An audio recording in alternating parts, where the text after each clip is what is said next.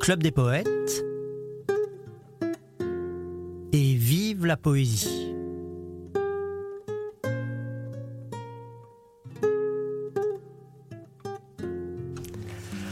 On va aller se promener dans l'œuvre de mon père Jean-Pierre René aujourd'hui. Et puis, ça va être l'occasion aussi pour moi de vous présenter quelques amis interprètes. Parce que bien sûr, il faut rendre hommage à tous ceux qui euh, donnent de leur temps, de leur amour, de leur énergie pour transmettre les poètes qu'ils aiment. Et bien sûr, vous le savez, c'est très important au Club des Poètes, c'est ce qu'on fait tout le temps. Mon père appelait ça rendre la poésie contagieuse et inévitable. Il insistait beaucoup sur le fait que la poésie doit être dite et connue par cœur. Je vais donc euh, à la fois vous faire découvrir des poèmes de mon père aujourd'hui, mais aussi faire découvrir quelques-unes des voix qui, euh, dans les années 80, m'ont accompagné dans mon amour de la poésie. Alors on va commencer par écouter Christian Courant, qui était un monsieur syndicaliste à force ouvrière, qui était tombé amoureux de la poésie en poussant la porte du Club des Poètes, et qui, euh, au bout d'un moment, après avoir écouté longuement, avait commencé à noter des poèmes sur un petit carnet qui l'accompagnait partout, et puis, euh, à vrai dire, poussé par moi, qu'il est un petit peu, euh, comment dirais-je, je l'ai stimulé pour qu'il le fasse. Je lui ai dit maintenant, il faut que toi aussi tu dises des poèmes. Et puis, pendant de nombreuses années, il a été un des diseurs du Club des Poètes, de la troupe du Club des Poètes, et il a participé à nos hommages à Lautréamont, à Saint-Paul-Roux, à Victor Hugo. Enfin, c'est quelqu'un qui euh, a vraiment euh, intégré l'équipe. On va écouter maintenant un poème de Jean-Pierre Renet qui s'intitule Sous peine 2 et qui est une manière qu'a le poète en fait euh, d'expliquer pourquoi il lui semble que la poésie doit nous accompagner dans chacun des mouvements de notre vie et en particulier dans les moments qui sont des moments un peu difficiles ou en tout cas sensibles parce que la poésie est à ce moment-là un soutien de nos cœurs. Ça s'intitule Sous peine 2 et c'est Christian Courant qui l'interprète. S'en remettre à la poésie qui sollicite l'imagination, met le malheur en musique, peint l'avenir avec des couleurs appropriées aux gourmandises et ambitions les plus diverses, résout les problèmes très ardus en les ignorant avec superbe, fait de chaque femme une princesse, de chaque adolescent un prince charmant en puissance, et du dernier de la classe le premier de la récréation. S'en remettre à la poésie qui fit du Nazaréen sur la croix la source de frissons qui font vibrer les simples sur les trois dixièmes de la planète, et fournit des raisons d'espérer aux victimes des dictatures les plus funestes. S'en remettre à la poésie qui fait d'un coucher de soleil sur un terrain vague une féerie grandiose, d'une cigale un orchestre, de trois mots d'aventure agencés comme ceci plutôt que comme cela, une transfusion de l'âme à l'âme. Chaque fois que l'essentiel est en cause, et que la raison est prise en défaut, s'en remettre à la poésie afin de donner sa chance au dernier de la classe, ou mieux encore, à l'avant-dernier que personne n'avait remarqué. Merci à Christian Courant, au-delà du temps. On va maintenant à la rencontre d'un autre de mes amis très précieux, il s'agit de Philippe Téton. Quand il est arrivé à Paris, il devait avoir une vingtaine d'années, il débarquait de son sud natal. Il a été prendre des cours de théâtre parce qu'il avait été touché par la poésie. Il a été prendre des cours de théâtre chez Jean-Laurent Cochet. Et puis, simultanément, il est venu à notre rencontre au Club des Poètes où il a commencé à dire des poèmes puis à participer à tous les aspects de la vie de notre lieu. Il est devenu notre ami à tous, l'ami de Jean-Pierre, l'ami de Marcel, mon ami à moi, l'ami de ma sœur. Enfin, vraiment, c'est quelqu'un que nous considérons comme un membre de la famille. Si après, il dit un poème de Jean-Pierre Renet, qui est un poème euh, que le poète a écrit euh, dans sa maturité, disons qu'il était déjà un petit peu euh, âgé, et où il méditait sur les raisons de l'écriture. Philippe Téton, interprète.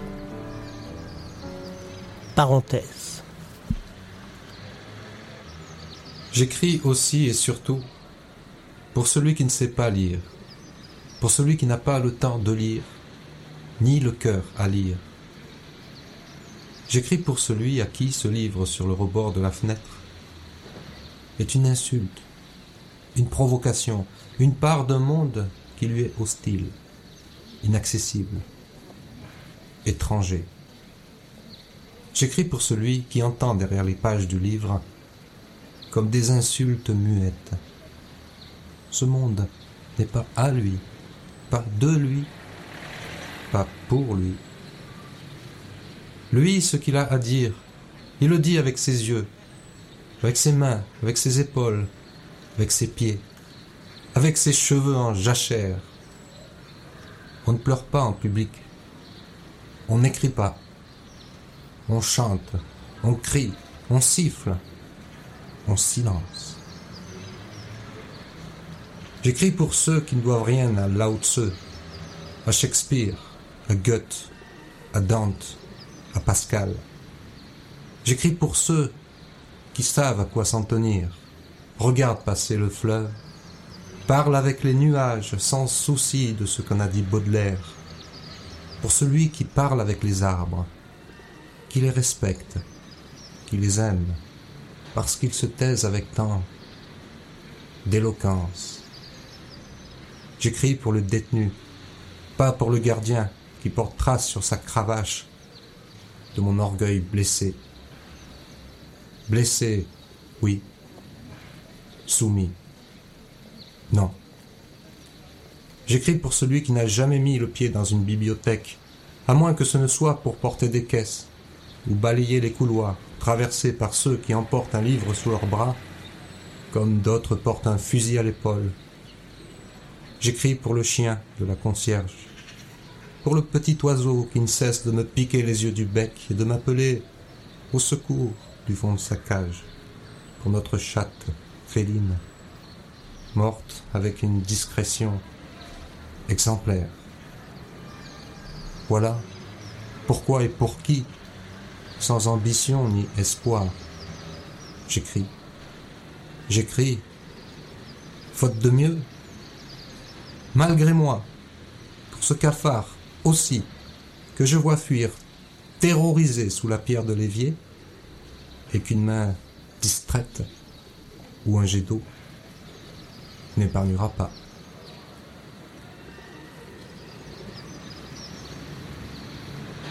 Si vous êtes un habitué du Club des Poètes, ou de ce podcast, ou mieux encore des deux, vous ne pouvez pas ignorer que Jean-Pierre Rodet, le fondateur du lieu, fut un résistant de la première heure, et que à l'âge où d'habitude on va à l'école, ou du moins au collège, eh bien, il était les armes à la main dans les maquis de Haute-Savoie et du Vercors pour participer au combat qui euh, se terminerait par la défaite du nazisme. Cette expérience, bien sûr, l'a à la fois exalté et traumatisé. Exalté parce que euh, quand on est jeune, avoir le sentiment de participer avec des camarades à un combat essentiel, c'est bien sûr euh, quelque chose qui est qui nous transporte, j'imagine en tout cas mais euh, c'était aussi quelque chose de traumatisant parce que quand on sort à peine de l'enfance, se retrouver euh, confronté à la violence humaine dans ce qu'elle a de plus, comment pourrait-on dire, de plus terrible, eh bien, euh, c'est quelque chose qui ne laisse pas indemne. C'est, je crois, ce dont il s'agit dans ce poème que je vais vous faire écouter et qui s'intitule Droit de délire. Jean-Pierre Renet m'avait fait la confidence que quand il était revenu de la guerre, donc après c'est presque quatre ans de combat, euh, il avait des sentiments parfois que euh, c'était trop et que donc euh, même sa santé psychique était, était altérée, était, était blessée par tout ce qu'il avait vu, par tout ce qu'il avait connu. Et dans ce poème-là, il pousse justement cette, ce sentiment-là à son apogée en imaginant ce que ça peut être de euh, craquer complètement, en quelque sorte, de perdre complètement pied, confronté à la violence du monde. C'est Elissimore qui l'interprète, Elissimore, qui est une comédienne qui a marqué avec beaucoup de force euh, toute ma perception de l'interprétation poétique quand j'étais jeune. C'est quelqu'un que j'admirais euh, sans réserve. et que mon père euh, présentait toujours dans, pendant les soirées au Club des Poètes ou dans les émissions à la télévision et à la radio que mon père animait pendant longtemps, il disait Délissimore, c'est une des plus justes voix que la poésie puisse emprunter. Elle interprète maintenant pour nous Droit de délire, un poème de Jean-Pierre René. Il y a foule en moi. Je déborde. Ouvrez les fenêtres. Pendez-moi, je suis juif, et fier de l'être. Regardez comme je suis noir. Il n'y a pas un morceau de charbon qui soit plus noir que moi. Ces salauds de blancs ont insulté ma mère. Ils ont jeté son cabas par terre. Elle n'a rien dit. La bouteille de lait s'est répandue par terre. Elle n'a rien dit. Elle est si bonne, ma vieille négresse de mère, qu'elle ne peut s'empêcher, c'est plus fort qu'elle, d'aimer ceux qui la méprisent et la maltraitent. Elle nous a dit, à mon frère et à moi, Taisez-vous, mais taisez-vous donc. Mais moi, je ne me tairai plus. Je veux trouer du blanc, brûler du blanc. On a fait flamber leurs voitures. On a incendié les grandes galeries. Quel feu d'artifice, mes amis. Je suis américain, blanc comme une hostie. Ces sales noirs en veulent à ma fille. Je vais tous les tuer. Vous pouvez faire sonner les cloches, ça va péter sec, je vous le jure. Je vous dis que j'ai été SS et que je croyais dur comme fer à la grande Europe. Qu'est-ce que vous attendez pour me pendre, bande de chiens à tête d'homme? Je vous dis que je suis voleur, assassin, gendarme. Ça fait un tel vacarme dans mon crâne que je ne sais plus où mettre mes idées à l'abri. Foutez le camp, monsieur le curé. Foutez le camp, je vous flanque dans le puits avec les autres. Il y a du chien à moi autant que de l'hirondelle. C'est la guerre totale. Rien ne me permet d'augurer qui l'emportera sur qui. Ni pourquoi, ni comment je fus un peu plus celui-ci que celui-là. Je vous dis que je suis aussi rouge que le sang que Federico Garcia Lorca a perdu dans les rues de Grenade. Je vous dis que je suis communiste, qu'il est temps de répartir équitablement les terres, les peines et les joies. Je vous dis que je suis russe. Les Chinois nous font perdre un temps précieux. Je vous dis que je suis chinois et que Mao fut le plus authentique des marxistes, que les révisionnistes ont assassiné Staline, trahi la révolution.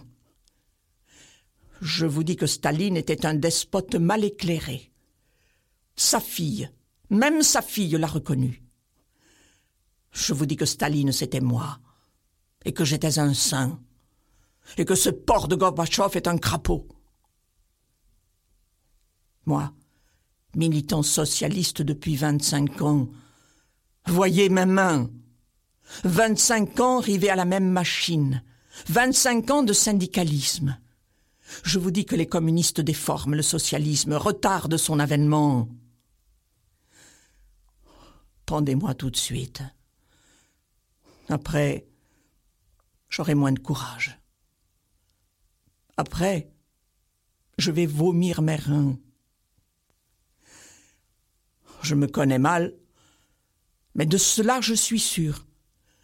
J'ai besoin de mourir au soleil. Je vous dis que ma fortune, je l'ai édifiée seule contre tous.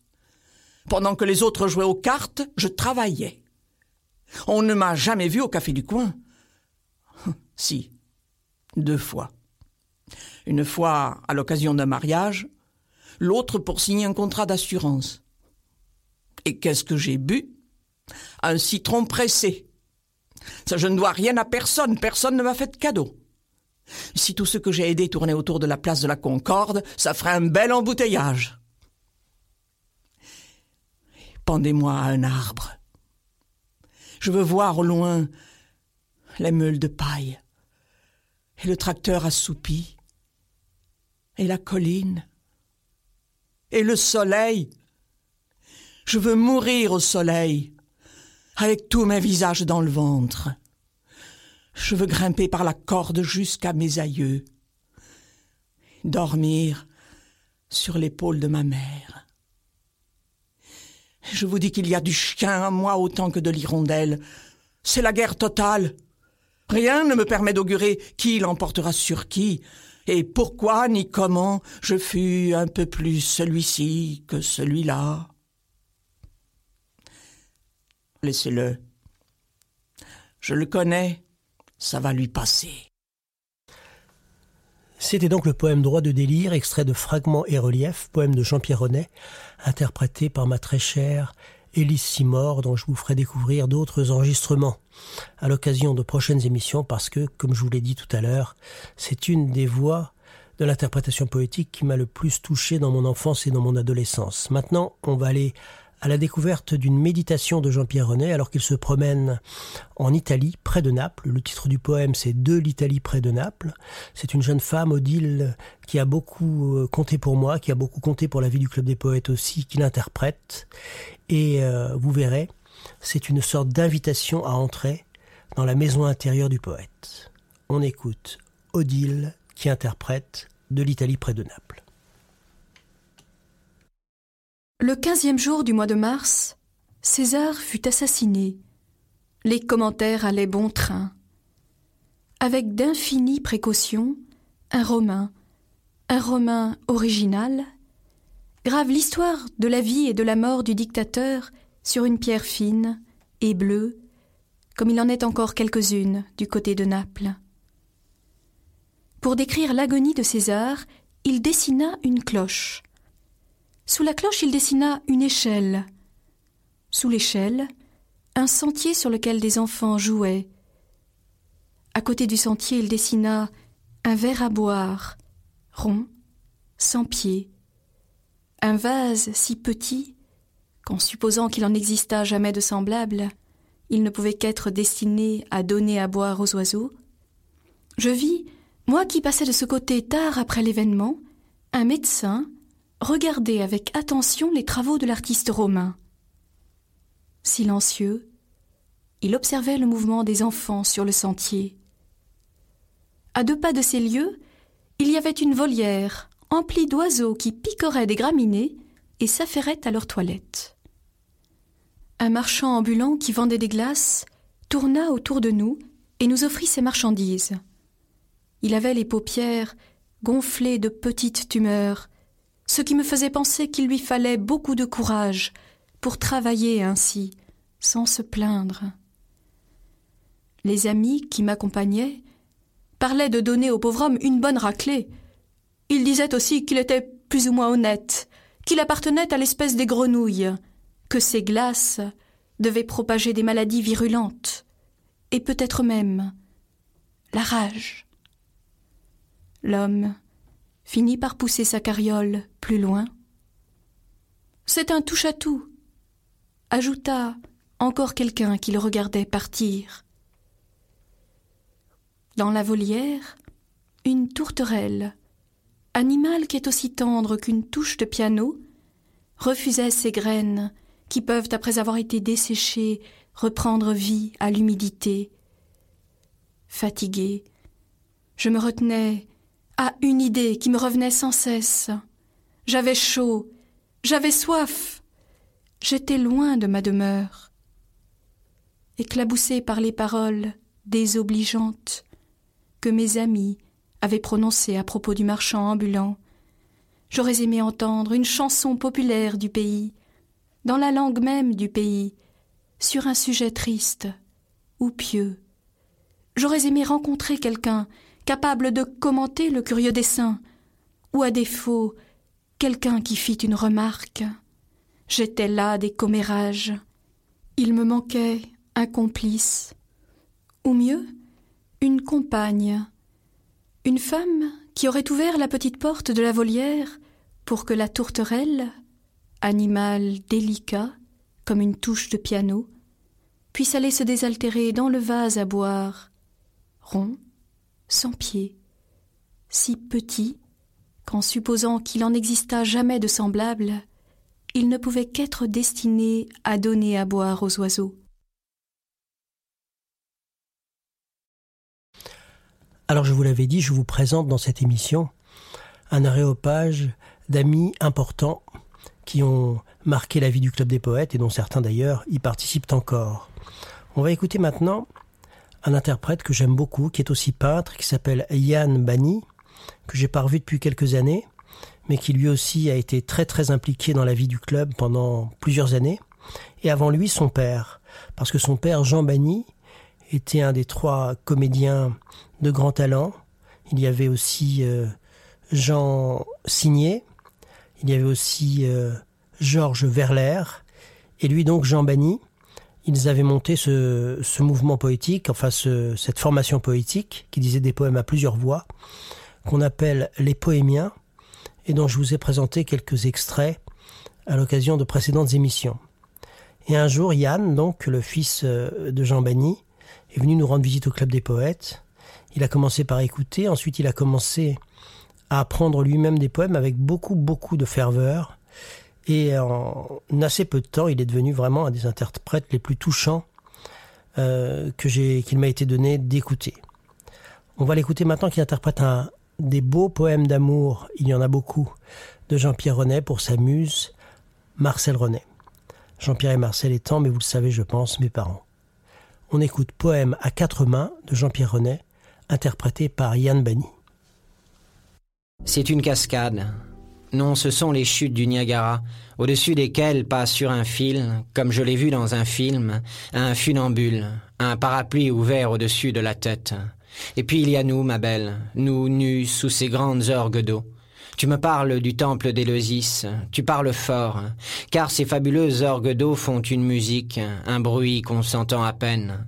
Tu parles du roi Salomon, d'Iram, d'un jeune feu aux flammes rousses, des chevaux de l'imaginaire, d'un poème traversé d'une seule phrase par un violoncelle. Tu parles encore du temple d'encore, je crois. Le temps que je prenne mon crayon, tout s'est envolé.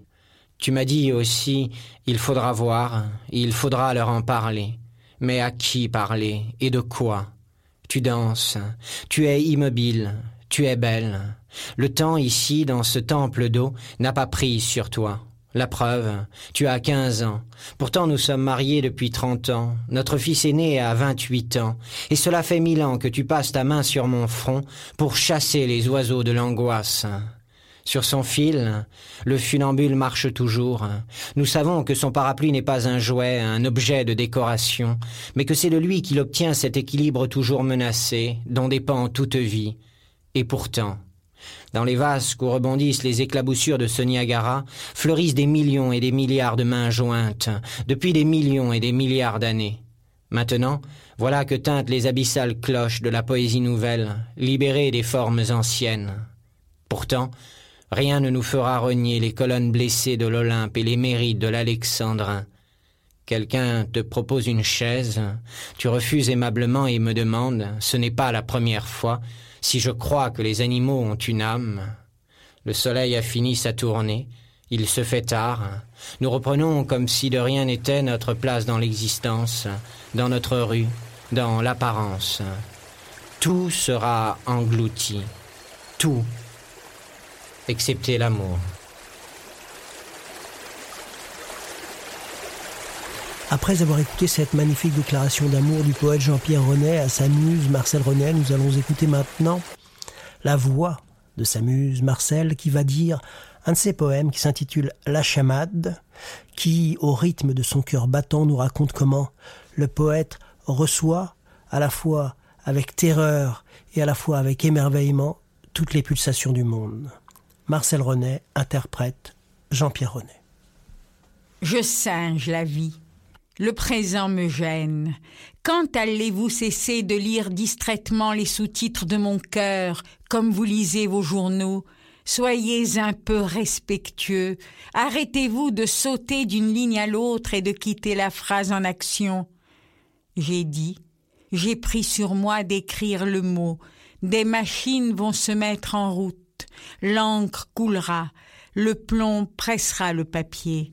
J'ai dit, le délicat pinson, qu'on entend mieux les yeux fermés, la mer impérative à la voix enrouée, le ciel qui a perdu ses clés, les cent mille chevaux du vent, tantôt noirs et tantôt blancs. J'ai dit, il ne faut pas interrompre le poète, sous peine de tomber raide vivant sous un chapeau doublé de soie, mon cœur bat la chamade, je ris, je ris sur un geste de moi, une armée de citronniers en fleurs envahira la plaine. Les oliviers sont en marche. Il fait beau, il fait beau, j'ai dit. Merci infiniment de m'avoir accompagné dans cette promenade parmi les poèmes de mon poète de père Jean-Pierre Renet, fondateur du Club des Poètes. On refera des promenades comme ça parce que son œuvre est abondante. Il a écrit depuis l'âge de 13 ans jusqu'à la fin de sa vie. Il a publié de nombreux recueils, certains aux éditions des jeunes auteurs réunis, d'autres chez Gallimard, d'autres dans la collection du Club des Poètes.